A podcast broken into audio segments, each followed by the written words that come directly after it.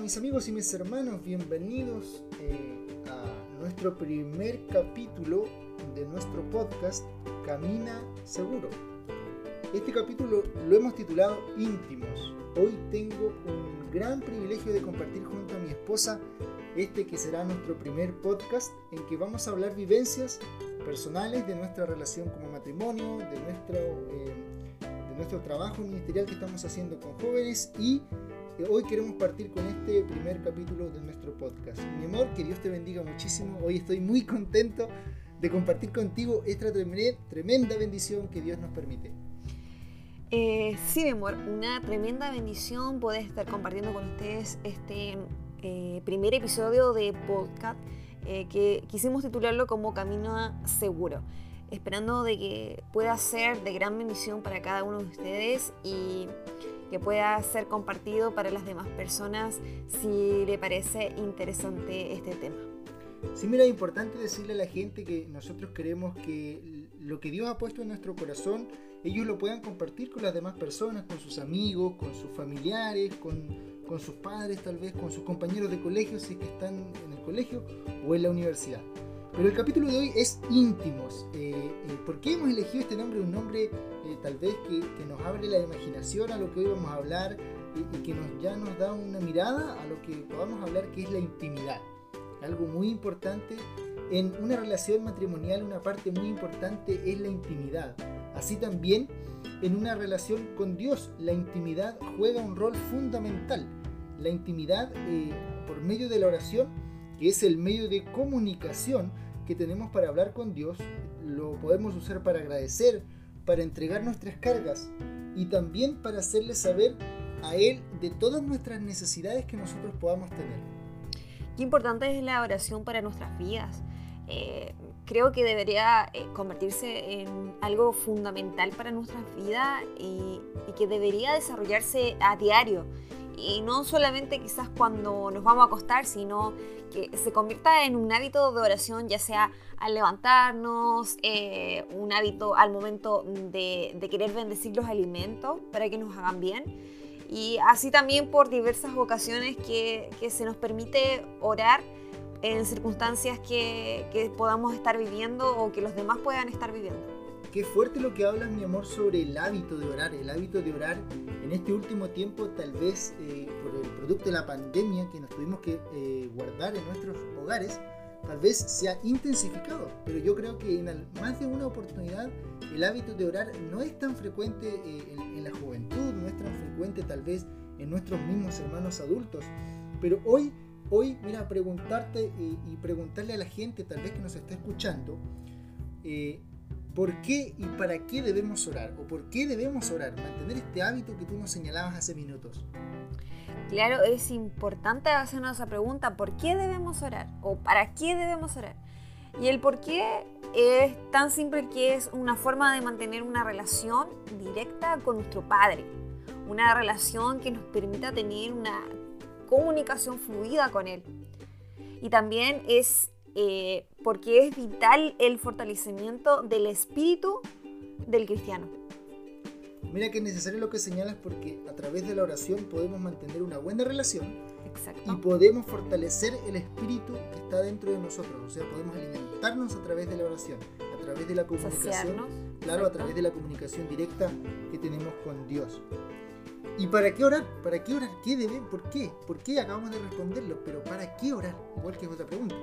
Porque así como eh, en ocasiones cuando tenemos demasiados trabajos, eh, un tiempo prácticamente ilimitado, eh, a veces nos sentimos débil porque no hemos comido. Claro, claro. también esto nos pasa con el tema de la oración. Nos debilitamos. Ya, ya creemos que Dios ya se nos fue lejos, pero es simplemente porque hemos alejado esta relación con Él claro, nos hemos distanciado, tal vez la oración no está siendo más frecuente, no hay una comunicación más constante a través de la oración con Dios. Y, yo creo que también eh, la oración nos sirve para nosotros estar fortalecidos, ¿ya? Y también para desarrollar un, mejor, una, una mejor forma de desenvolvernos en público o de hablar a las personas. Claro, y en este punto también es importante, por ejemplo, cuando teníamos la posibilidad de ir a la iglesia y se nos pedía eh, orar por un, simple tema en específico, ya sea por sanidad, eh, por liberación, eh, por comunión. Entonces, la oración continua nos ayuda a, que podamos tener una mejor... Un, como un, mejor vocabulario, un mejor Claro, un mejor vocabulario para no repetir como vanas repeticiones. Ah, claro, sí. Es también importante señalar otra pregunta y compartir con la gente también que nos está escuchando, que lo que hoy día queremos hablar es sobre la intimidad que debemos tener con Dios, la intimidad a través de la oración, a través de la comunicación constante para eh, poder eh, desenvolvernos en esta relación que debemos llevar con Él. Pero igual es importante hacernos la pregunta, ¿cómo debemos orar? Mira, eh, mi amor, para responderte y para compartir con la gente también que nos escucha, el modelo que Jesús entrega en el libro de Mateo, capítulo 6, del versículo 9 al 13, encontramos un, modelo eh, muy simple y sencillo, que es el modelo del Padre nuestro. Él mismo, Jesús, nos indica cómo debemos orar. Parafraseando el, pasaje dice, ustedes deberán orar así, de esta forma. Y ahí él señala, eh, digamos, cómo, cómo lo hacemos. En el mundo actual hay diversos modelos o formas de realizar las cosas. Modelos, por ejemplo, en nuestra profesión. Claro, eh, por ejemplo, en mi profesión, que en este caso es contador auditor, se nos enseñaban, eh, por ejemplo, el modelo de prevención de delitos, modelo de prevención de riesgos, que las empresas deben, actualmente deben tomar estos tipos de modelos para que puedan ayudar a la empresa con, la continuidad en marcha.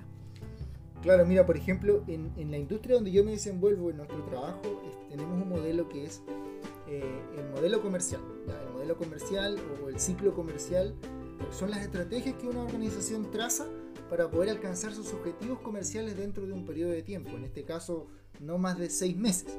También tenemos otros modelos como modelos logísticos, modelos de abastecimiento, entre otros. ¿ya?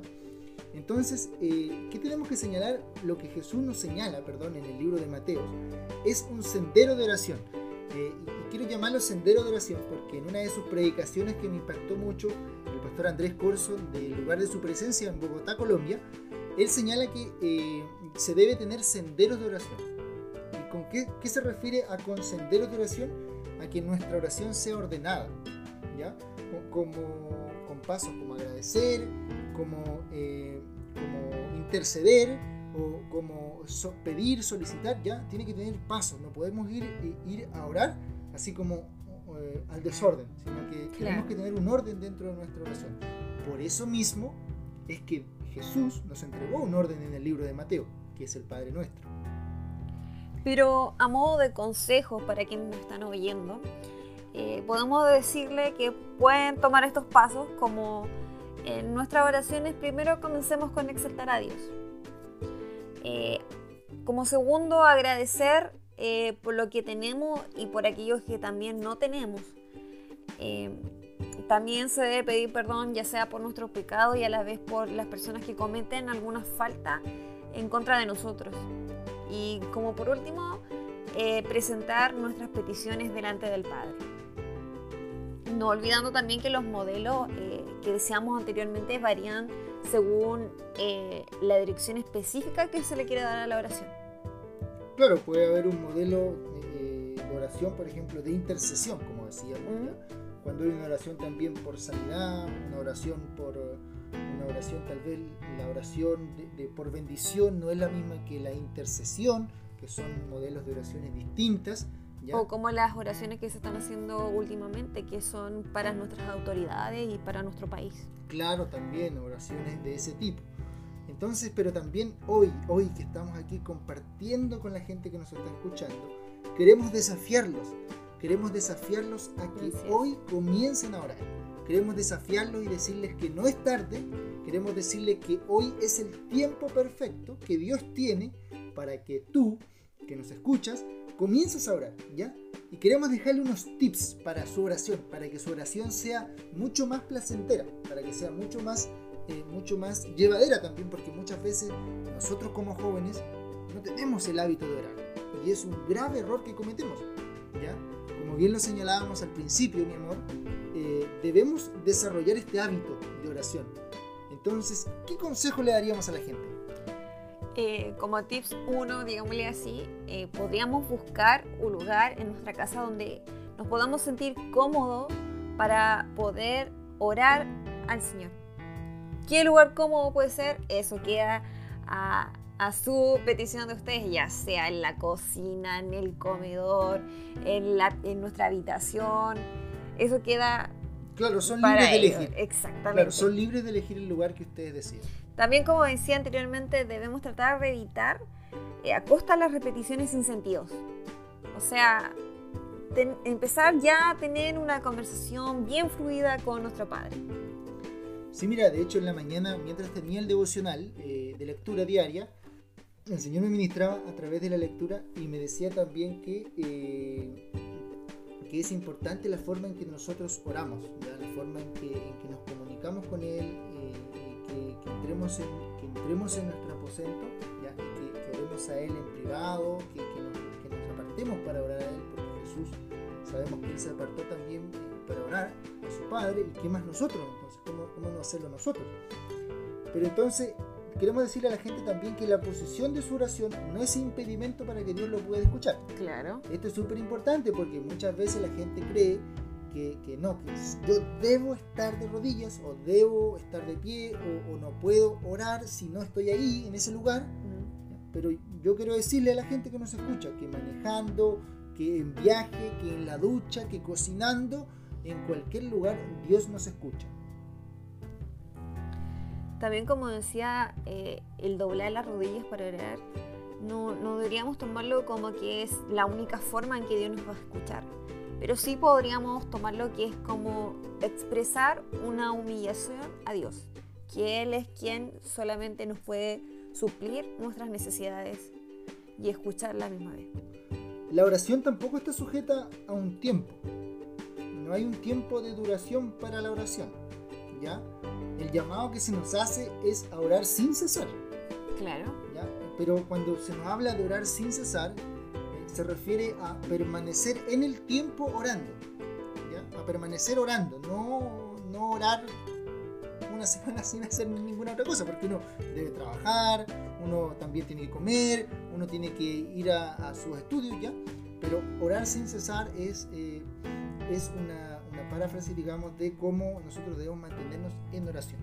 Claramente un, un ejemplo a esto es que la misma oración que se hace para eh, pedir por los alimentos no, no, tiene el mismo tiempo que cuando se va a orar por, por algo personal. Claro, por algo personal, es muy importante ese, ese tema. Eh, queremos decirle algo súper importante a la gente, ya para ir culminando y para ir cerrando este tema que hoy día queríamos compartir. La oración constante siempre abre caminos que no has explorado aún. Desde encontrar fortaleza en medio de tu debilidad hasta escuchar la voz audible de Dios. Lo, lo simple de todo esto es que la oración no es solo, o sea, es solo una conversación sencilla y a la vez sincera con nuestro padre.